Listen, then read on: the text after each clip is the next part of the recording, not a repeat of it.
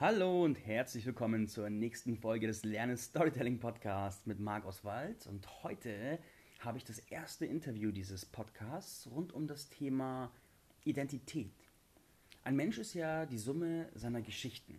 Und die Entwicklung eines Menschen, die Story eines Menschen, die Frage, wie ist er zu dem geworden, der er heute ist? Welche Geschichte hat er geschrieben und welche Wendepunkte haben seine Geschichte geprägt?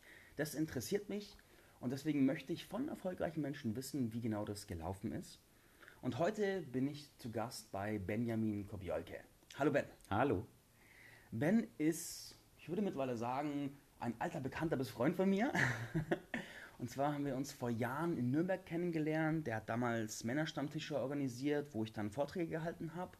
Dann war er bei ein paar Seminaren bei mir zu Besuch und irgendwann war ich mal bei ihm zum, zum Couchsurfen quasi und da bin ich jetzt auch gerade wieder in der Fürther Gegend. Und Ben ist vieles. Ben ist erstmal zweifacher Unternehmer seit 17 Jahren, glaube ich.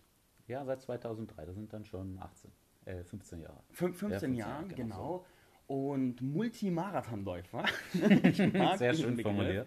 Da hinten hinter mir hängen eine ganze Sammlung an Medaillen von erfolgreich gelaufenen Marathons. Dann ist Ben extrem erfolgreich mit Frauen.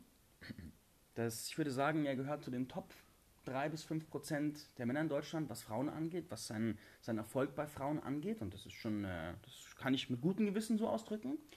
Und er ist internationale Redewettbewerbs-Champion. Bei Toastmasters, genau. Also ich habe ja mal einen lokalen Wettbewerb gewonnen, aber das Schöne ist, auf der Urkunde steht internationaler Redewettbewerb. Von daher wirkt es größer, als es war. Es gab noch eine Teilnehmerin außer mir. Also die Gewinnchancen waren sehr hoch. Genau. Ben, habe ich das, habe ich dich gerade richtig beschrieben, dein Status quo? Ja. Und möchtest du irgendwas ergänzen, was so deine, deine, deinen, deinen glorreichen Erfolg noch untermauert?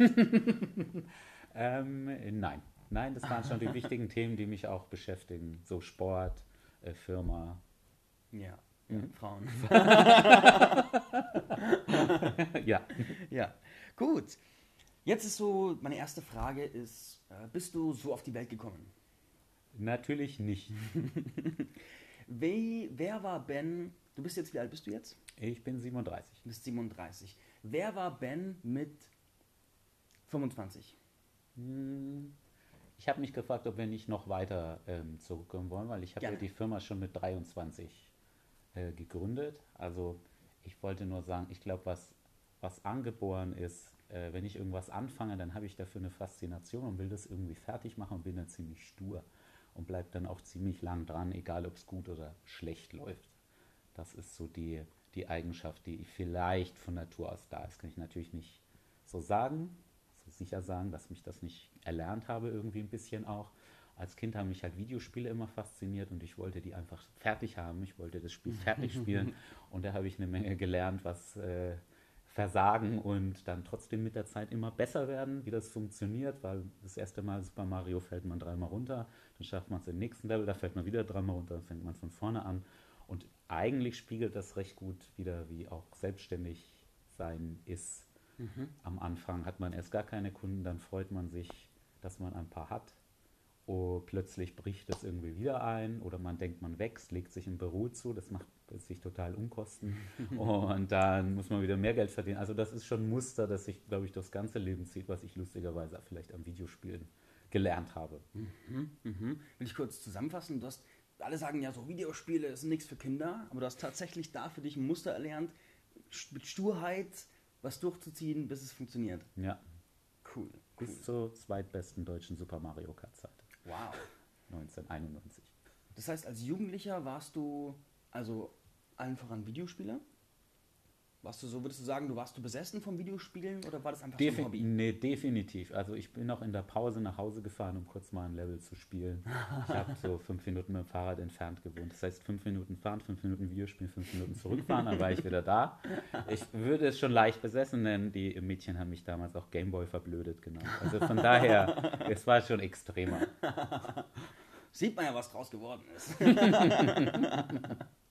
okay. Was hat dich, was hat dich noch ausgemacht zu der Zeit? Wie würdest du dich beschreiben? Ähm, was mich ansonsten ausgemacht hat, ist, dass ich irgendwie nicht Lust hatte auf Dinge, die alle anderen machen. Ich habe es immer Anti-Gruppenzwang genannt. Ich fand es uncool, wenn das alle machen.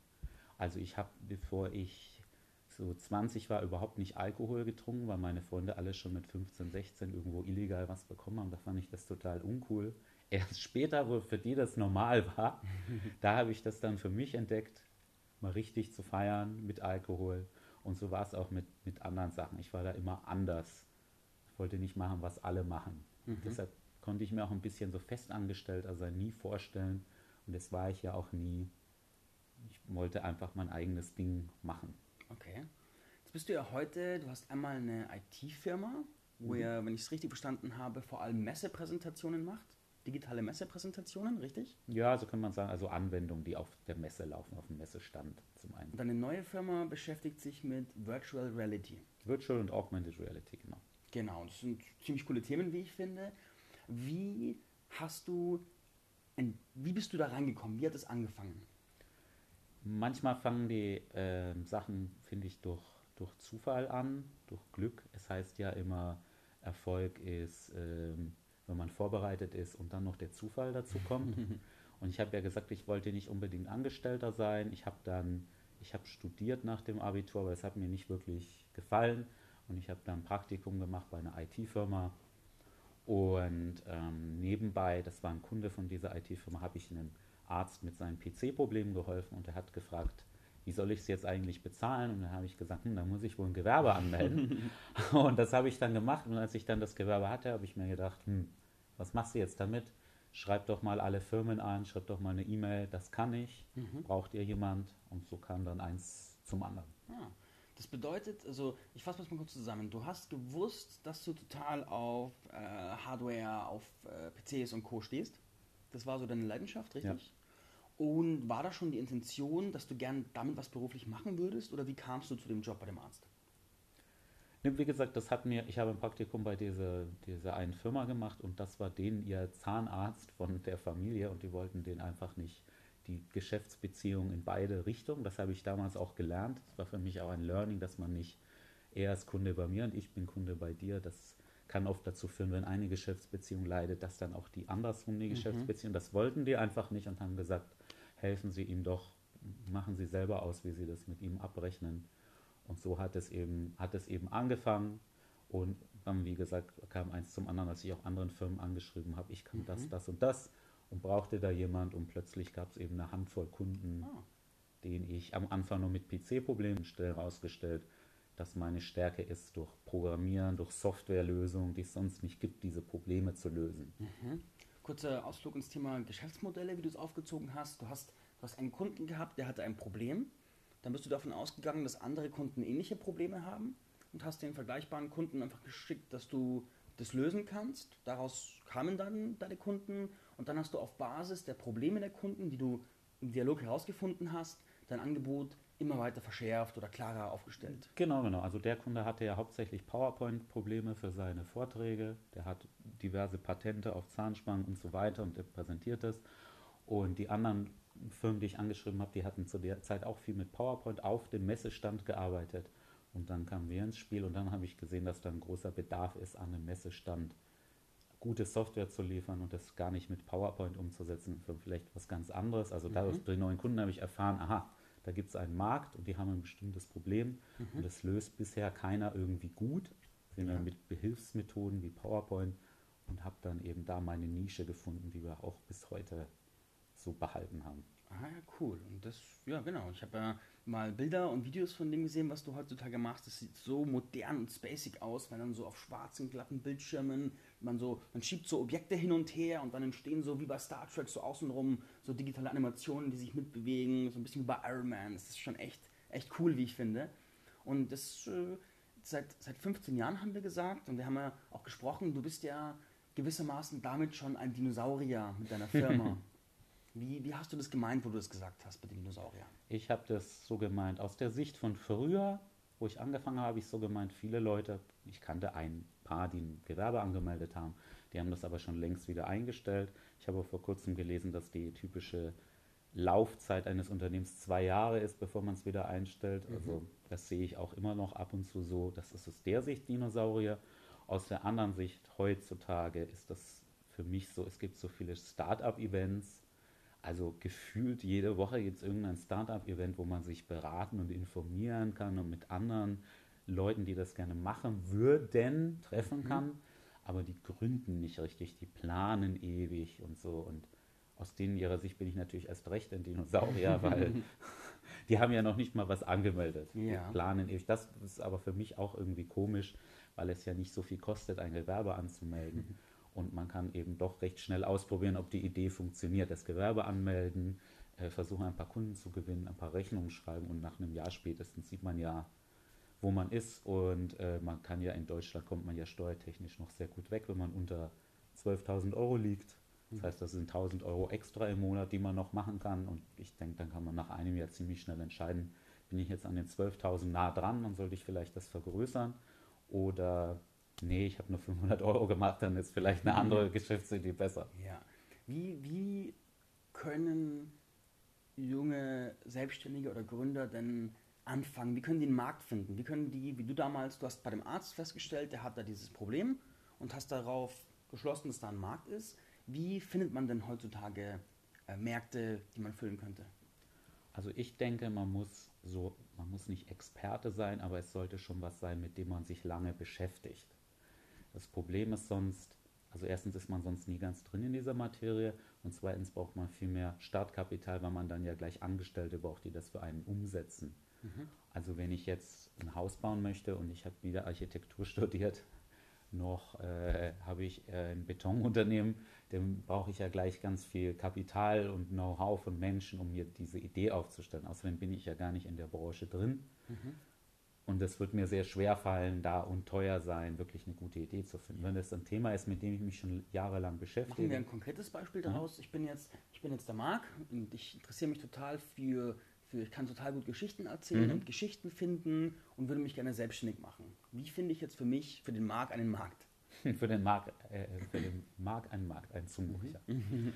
naja, ähm, Du, du hast wahrscheinlich angefangen, von, bei allen Menschen, die du kennst, einfach mal anzufragen. Oder du hast vielleicht auch schon Feedback bekommen, dass der eine und der andere das, das sagt vielleicht. Er hat öfter Präsentationen oder was auch immer und er weiß nicht, wie er das umsetzen muss. Oder du kennst Leute mit einer Internetseite, wo du sagst, oh Gott, die Texte sind ja, sind ja schrecklich oder die Videos oder das Marketing an sich von der Firma. Und da würde ich, würde ich wahrscheinlich ansetzen. Also ich würde mir eine ganz spezielle Branche raussuchen mhm. und die gezielt vielleicht angefangen von meiner Stadt, wo ich bin, mir die rauszuschreiben mhm. und die einfach mit einer E-Mail oder Anruf, was dir, mir liegt, einfach zu sagen, das kann ich und habt ihr da Bedarf, entweder für euch selber oder für, äh, für eure Kunden. Also das wäre noch die zweite Alternative.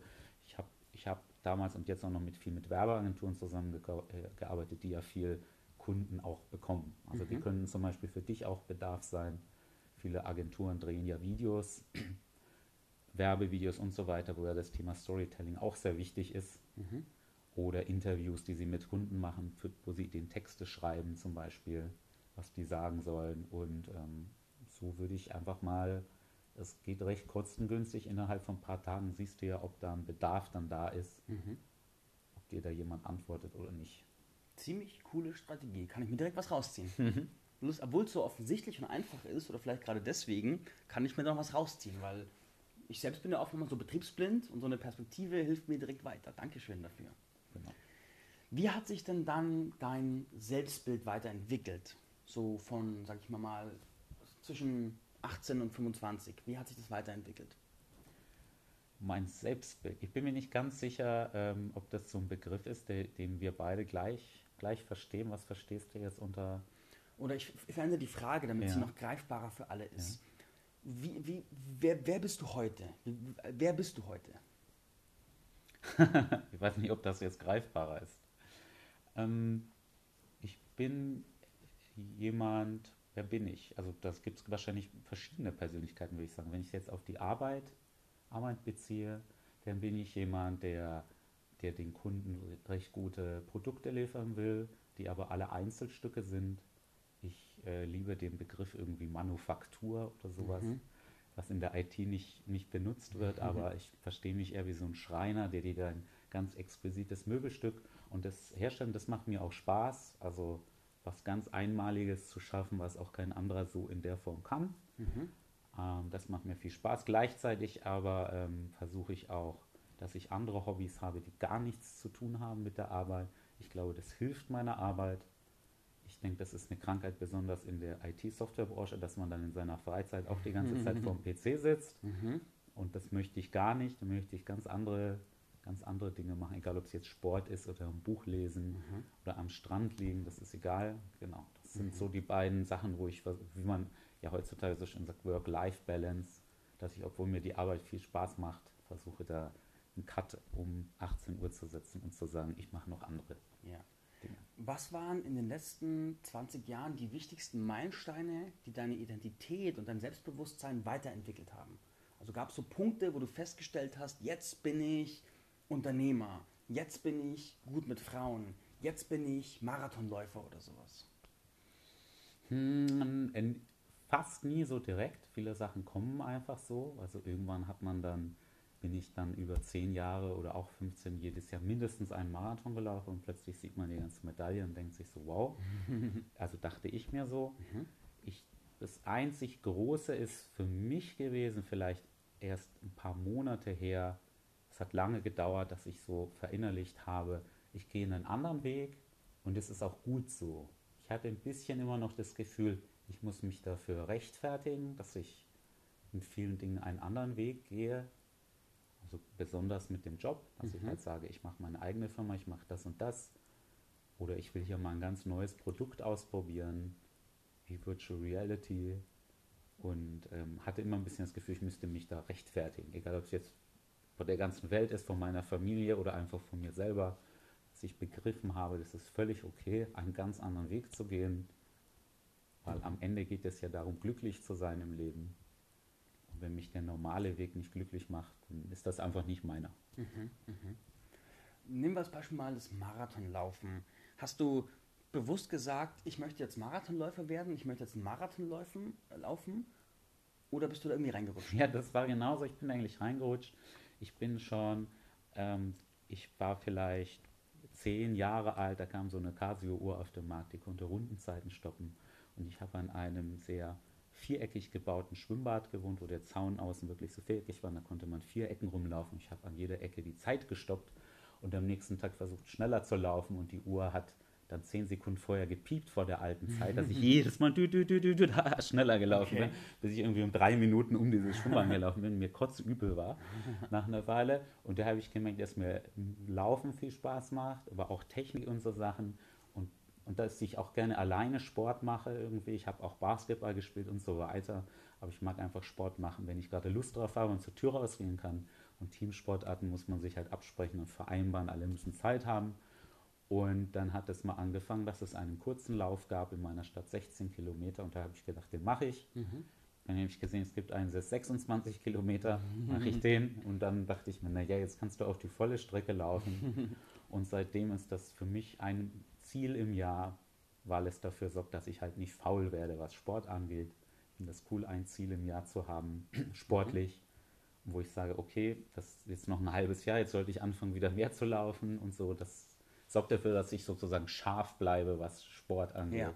und nicht das vernachlässige, weil ich ähm, ich wiege gerade ungefähr 76 Kilo und ich habe auch schon 90 Kilo gewogen und bin dann trotzdem im Marathon gelaufen und es war sehr anstrengend. Wow. Und ich weiß, äh, so unfit möchte ich nicht wieder sein. Also das Ziel nehme ich jedes Jahr wahr, den Marathon, und wenn ich nicht gut Sport gemacht habe, werde ich dann bestraft in diesen vier Stunden. Mhm. Und wenn ich äh, fit war, dann ist, fällt es mir recht leicht, in dem Jahr den zu laufen. Okay, dann lässt sich jetzt schon was ableiten. Wenn ich jetzt sage, ich möchte Marathonläufer werden, dann wäre sozusagen dein Vorgehen im allerersten Schritt, finde erstmal raus, ob dir Laufen überhaupt Spaß macht. Dann fang mit einer Strecke an, die überschaubar ist, in deinem Fall 16 Kilometer. Und wenn es läuft, mach den nächsten größeren Schritt, den nächsten, bis du da bist. Und wenn du dann da bist und sagst, das Niveau ist cool, dann setz dir neue Ziele oder mach dir wie sich wiederholende Jahresziele. Genau. Dann bist du Genau. Multimarathonläufer wie in deinem Fall. Die meisten Sachen lernt man ja nur in ein paar Jahren. Mhm. Es gibt ja viele Dinge, wo Leute in einem halben oder nach einem Jahr aufgeben. Und ich sage dann immer, naja, an der Uni studierst du auch drei Jahre. Und meistens kannst du danach praktisch noch gar nichts. Da musst du erstmal nochmal Berufserfahrung drauflegen. Mhm. Also hast du ja auch sechs Jahre, bis du in was einigermaßen gut bist. Ja. Also verstehe ich nicht, wie man in anderen Dingen erwarten könnte, dass man da in so einer kurzen Zeit gut ist. Also es dauert alles ein paar Jahre auf jeden Fall. Kluge Worte, wie ich finde. Gerade wenn man von Anzeigen wie in vier Wochen zum Six-Figure-Business zugespammt wird, dann ist so eine Position aus Erfahrung immer schon sehr beruhigend, wie ich finde. Weil gerade, ja, weil es sehr, soll ich sagen, entspannend ist. Zu sagen, ich muss nicht so hasseln, sondern alles braucht seine Zeit. Wenn ich jetzt sage, ich möchte entweder, kannst du dir aussuchen, ein erfolgreicher Unternehmer werden oder gut mit Frauen. Such dir eins aus, was dir gerade besser passt. Wie komme ich denn dahin? Wie werde ich das denn?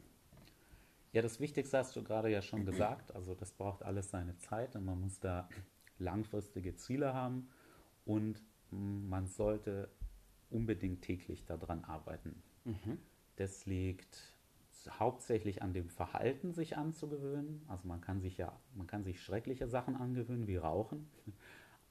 Das heißt, man kann sich erst recht Dinge, die man ja erreichen möchte, angewöhnen.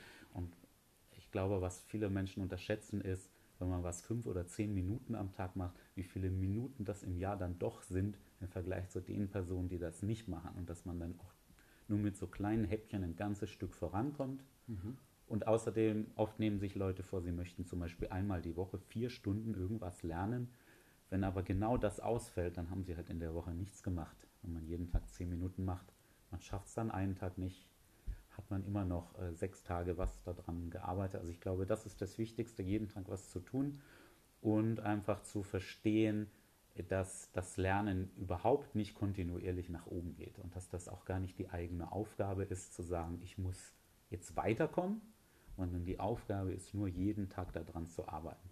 Sicherlich kommen später mhm. andere Faktoren dazu. Man kommt an irgendein Limit, wo man neue Dinge ausprobieren muss, einen Coach oder ganz was anderes ausprobieren muss, um weiterzukommen. Aber die erste Zeit definitiv täglich was dafür tun und nicht zu versuchen, besser zu werden, sondern einfach nur das zu lernen und das zu absolvieren. Und jeder Tag wird mal anders laufen, wird man gut vorankommen, schlecht vorankommen. Hauptsache, was mhm. man macht jeden Tag was. Das ist sehr, sehr cool, was du sagst. Vielen Dank dafür. Wir hatten ja heute das Gespräch, ich habe so rumgejammert, ja, jetzt bin ich viel auf Reisen und da fällt es mir so schwer, ein Sportprogramm zu machen, weil nicht immer ein Studio da ist oder sowas. Und du hast gesagt, hey, du machst einfach jeden Tag Liegestütze und Sit-Ups. Genau. Ich so, ja, nur Liegestütze und Sit-Ups. Und du so, was hast du dann gesagt? Oh, das weiß ich schon gar nicht mehr.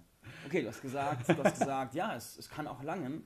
Ja. Du machst am Tag, erzähl mal, was machst du am Tag jeden Tag so Liegestütze und Sit-Ups? Naja, bei den ähm, Liegestützen habe ich auch angefangen mit 10 oder so und habe mich jetzt an, mit der Zeit hochgearbeitet, dass ich fast 100 mache und ich meine das einmal am Stück, also ich mache fast 100 Stück. Ich weiß mhm. nicht, was das in der Zeit ist, aber das sind keine zwei Minuten. Mhm.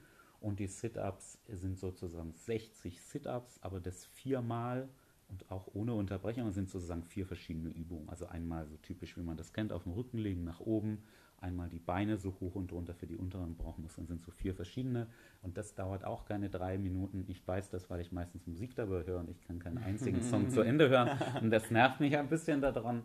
Aber das bedeutet ähm, unter zehn Minuten Sport am Tag. Aber das ist ja das Gleiche, das sind 70 Minuten Sport die Woche. Mhm. Wenn ich das aufs Jahr hochrechne im Vergleich zu jemand, der vielleicht sich vornimmt, dreimal die Woche ins Fitnessstudio zu gehen, es dann einmal schafft, über die Wintermonate gar nicht geht, mhm. habe ich einen riesen Vorteil. Stimmt, also, absolut. Ja, absolut. Und vor allem, man kann es überall machen. Und es ist genau das Gleiche, wenn man dann doch mal ein, zwei Tage die Woche nicht Zeit hat, fallen eben nur diese zehn Minuten aus. Mhm. Ja. Ich finde, was dich, was ich in dir faszinierend finde, ist deine Gewohnheiten. Du hast zum Beispiel die Gewohnheit, dass du jeden Tag deine Liegestützen Sit-Ups machst Du hast die Gewohnheit, dass du, glaube ich, mittlerweile jeden Tag meditierst ein paar Minuten. Genau. Du hast die Gewohnheit, dass du gerade Intermittent Fasting machst, seit schon einem halben Jahr, dass du am Tag 15 Stunden Esspause machst, richtig? Genau. Und dann immer quasi von 9 bis 18 Uhr oder sowas isst? Ja, es ist einfach 15 Stunden Pause. Heute haben wir ja so um 18 Uhr das letzte Mal gegessen. Das heißt, ich werde morgen um 9 Uhr wieder essen. Mhm. Und da gibt es keine feste Vorschrift. Wenn ich abends um 10 Uhr esse, dann ist es halt am nächsten Tag um 13 Uhr, ja. wann ich wieder esse. Dann hast du die Gewohnheit, dass du dich jeden Tag fortbildest, glaube ich, oder ja, fast jeden genau, Tag. Genau. Und hast du noch Gewohnheiten, die ich vergessen habe? Ja, fortbilden kann man ja so sehen. Also lesen ist auf jeden Fall auf meiner Liste. Ich habe früher überhaupt keine Bücher gelesen und da hinten siehst du ein Riesenregal. das hat sich in den letzten zwei Jahren nur da angesammelt. Mhm. Ähm, ich habe auch ein To-Do, das ich nicht gut einhalte. Ich liebe auch Sprache und Storytelling und so und dass ich dafür mindestens dreimal die Woche was tue. Also aktuell habe ich diese Woche schon einmal was getan, das ist ganz Mhm. okay. Genau. Ähm, und da gibt es noch weitere solche. Ich habe auch ein To-Do, weil ich nicht der ordentlichste Mensch bin, ein paar Mal die Woche was hier in der Wohnung zu tun. Das habe ich in dieser Woche schon einmal gemacht. Ich habe nämlich hier aufgeräumt, bevor du hier ankommst. Du hast dir gerade eine coole App offen. Ja. Wie heißt die? Die heißt Habit Bull, also auf Deutsch der Gewohnheitsbulle. Und da kann man eben solche Sachen äh, nachverfolgen. Da kann man eingeben, ich möchte zum Beispiel was dreimal die Woche tun. Und dann hakt man das so ab, wenn man es gemacht hat. Und man glaubt gar nicht, wie. Das kann sehr motivierend sein und befriedigend gleichzeitig, wenn man sagt, jetzt habe ich meine Liegestützen gemacht und jetzt drücke ich da drauf und dann kann ich auch hier Monate im Nachhinein sehen, was ich alles gemacht habe. Und das finde ich auch sehr motivierend. Okay, ich möchte mal auf das Thema Frauen kommen, weil es ja auch ein Thema ist, das sich ausmacht, dass du da sehr, sehr erfolgreich bist. Wie. Nee, warum hast du angefangen, dich damit zu beschäftigen, wie du besser mit Frauen umgehen kannst? Mhm. Ich glaube, das ist eine relativ klassische Geschichte so. Ich hatte einige Beziehungen und ich hatte immer das, das Gefühl, dass ich Frauen nicht richtig, richtig verstehe. Also irgendwie, es gibt ja dieses Buch Männer sind vom Mars, Frauen von der Venus oder so. Und genau so habe ich mich auch gefühlt. Irgendwie, dass da eine riesen Kommunikationsbarriere ist. Also das klassische Beispiel ist ja, ähm, für mich, Frauen erzählen ja oft, was, sie, was ihnen so passiert ist am Tag und was alles schlecht gelaufen ist. Und wir Männer meinen dann immer, wir müssten jetzt gute Ratschläge geben, wie das besser laufen kann, aber das ist gar nicht die Intention der Frau. Die möchte einfach, das hilft ihr, darüber zu erzählen. Und es ist eher kontraproduktiv, wenn man dann die ganze Zeit sie unterbricht und Vorschläge macht. Aber das ist so typisch männlich, für, für mich immer noch. Äh, Ich möchte da einen Verbesserungsvorschlag einbringen. Und das sind halt so Sachen, wo ähm, einfach Beziehungen besser laufen können und man auch besser den sein Gegenüber, in dem Fall die Frau, verstehen kann, weil man sich halt mit dem Thema beschäftigt. Ich weiß nicht, warum das, warum wir uns nicht von Natur aus besser verstehen, warum man darüber Bücher lesen muss und so weiter. Vielleicht ist es in der Zivilisation irgendwann verloren gegangen. Vielleicht ist das ein Zivilisationsproblem. Aber daher komme ich, dass ich mich damit so beschäftigt habe. Und dann hast du beschlossen, du wärst gern jemand, der gut mit Frauen ist und der viel Sex hat und der. Ja. Ja, Ja. und was hast du dann gemacht, um dieser Mensch zu werden? Ähm, das gleiche, wie ich es jetzt schon beschrieben habe. Also ich habe ich hab bemerkt, okay, sich täglich damit zu beschäftigen ist gut, also äh, Bücher darüber zu lesen, aber auch äh, rauszugehen und Frauen anzusprechen und ähm, das aber nicht mit so einem Druck zu machen, dass da irgendein Erfolg rauskommen muss, sondern zu sagen, okay, ich will mich jetzt zum Beispiel x-mal die Woche, dreimal die Woche damit beschäftigen. Einmal will ich was drüber lesen und zweimal möchte ich rausgehen und dann wirklich auch mindestens ein, zwei Frauen ansprechen und einfach zu gucken, was, was passiert. Wieder die Gewohnheit. Ja, genau. Also ich sehe schon, bei deiner Entwicklung ist Gewohnheiten der große Schlüssel, richtig? Ja. Ja. Cool, sehr, sehr hilfreich. Welche Gewohnheiten sollte sich jemand angewöhnen, der ein erfolgreicher Unternehmer werden möchte? Also er, er sollte täglich an seinem Fachgebiet arbeiten, Mhm. das die, die Firma betrifft. Nehmen, wir, nehmen wir mich als konkretes Beispiel. Ja. Was sollte ich jeden Tag tun, Mhm. um zum richtig erfolgreichen Unternehmer zu werden? Okay, also du hast ja schon das Know-how für dein Fachgebiet, was Storytelling angeht. Ansonsten hätte ich gesagt, du müsstest da definitiv täglich was tun. Und ähm, dein aktuell, wo du besser werden willst, ist ja mehr Kunden. Und ich weiß ja jetzt schon, dass du eben da was tust, also dass du dich die, täglich mit dem Thema Marketing beschäftigst. Und das ist, glaube ich, genau, genau der richtige Weg. Ähm, wo das nächste, was auf dich zukommen wird, ist die ganze also die ganze Verwaltung von, dem, von so einem Unternehmen, also was Finanzen angeht, aber vielleicht auch, wie man To-Dos managt und wie man Aufgaben an jemand abgibt und, und sonstige Sachen. Ich glaube, da Unternehmensmanagement vielleicht wäre so langsam ein Thema, wo dich noch beschäftigen musst. Also dein Fokus sollte schon noch am Marketing liegen in der aktuellen Phase, aber irgendwann kommt diese, wo du auch deine Organisation auf den nächsten Level heben musst. Guter Punkt, bin ich gerade dran, die ersten Assistenten und Teammitglieder und so weiter. Das ist gerade so die Phase. Ja? Ja, also das gibt es schwer, da was Pauschales zu sagen, weil äh, wenn Unternehmen wachsen, dann ergeben sich halt immer neue Herausforderungen, je nachdem, in welcher, in welcher Phase man ist. Mhm. Besonders der Schritt vom Alleinsein zum mit Mitarbeitern und der Schritt von, dass der Umsatz stark wächst. Mhm. Da sorgt das Finanzamt eher für Probleme, dass man gern alles Geld ausgibt und am Ende des Jahres was nachzahlen soll. Mhm. Da lernt man auch viel daraus. Man lernt nämlich daraus im nächsten Jahr noch mehr Umsatz zu generieren, weil sonst ist man hoffnungslos verloren, die Nachzahlungen zu tilgen. Ja. Mhm, also das wären jetzt meine Tipps. Ja, also ich fasse zusammen, ich sollte mich jeden Tag weiter fortbilden und auch schon mich mit, auf die Themen fortbilden, die in Zukunft auf mich zukommen. Jetzt bin ich gerade in der Phase, dass Mitarbeiter beginnen. Also macht es Sinn, mich jetzt schon mit Mitarbeiterführung zu beschäftigen, richtig? Ich glaube, das ist noch eins zu weit, sondern dir zu überlegen, okay, ähm, du bist ja digitaler Nomade, wie du immer so schön mhm. sagst. Das heißt, du wirst deine Mitarbeiter nicht vor Ort haben auch. Mhm. Und wie kannst du das managen? Also du wirst sehr schnell merken, dass allein über E-Mail und so, das ist nicht, das ist ein Kommunikationstool, kein Organisationstool. Und mhm. das wird oft verwechselt und versucht über E-Mail alles abzuwickeln. Andere telefonieren die ganze Zeit, das ist auch nicht das richtige Mittel. Also wie kannst du To-Dos verwalten? Mhm. wie prüfst du, ob To-Dos erledigt wurden? Wie trägt der Mitarbeiter seine Arbeitszeiten ein? Mhm. Eher rein so praktische äh, Sachen, es musste aber irgendwie angehen. Gibt es ja heutzutage viele Tools, die das alle online in einem, in einem totschlagen, also mhm. ein Kalender mit Arbeitszeiten eintragen, mit To-Dos und so weiter. Lässt sich aber auch über einzelne Tools abwickeln und wenn es nur eine Excel-Tabelle ist, aber es mhm. muss in irgendeiner Form gemacht werden. Ja, ich will kurz eine Strategie daraus ableiten. Ich überlege mir, was der Mensch, der ich werden möchte, für Fähigkeiten hat, was der tut, was der kann, was der weiß. Und dann starte ich heute mit den Gewohnheiten, die mich dahin bringen, dass ich mir das erarbeite. Das ja. ist vereinfacht gesagt die Strategie.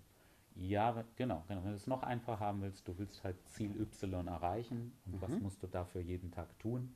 Und dann ja. tust du das und dann kannst du das Ziel eigentlich auch vergessen, weil deine Aufgabe ist eben nicht dieses Ziel direkt zu erreichen, sondern einfach die nötigen Schritte. Mhm ja. vorzunehmen. Das ist eine coole Perspektive.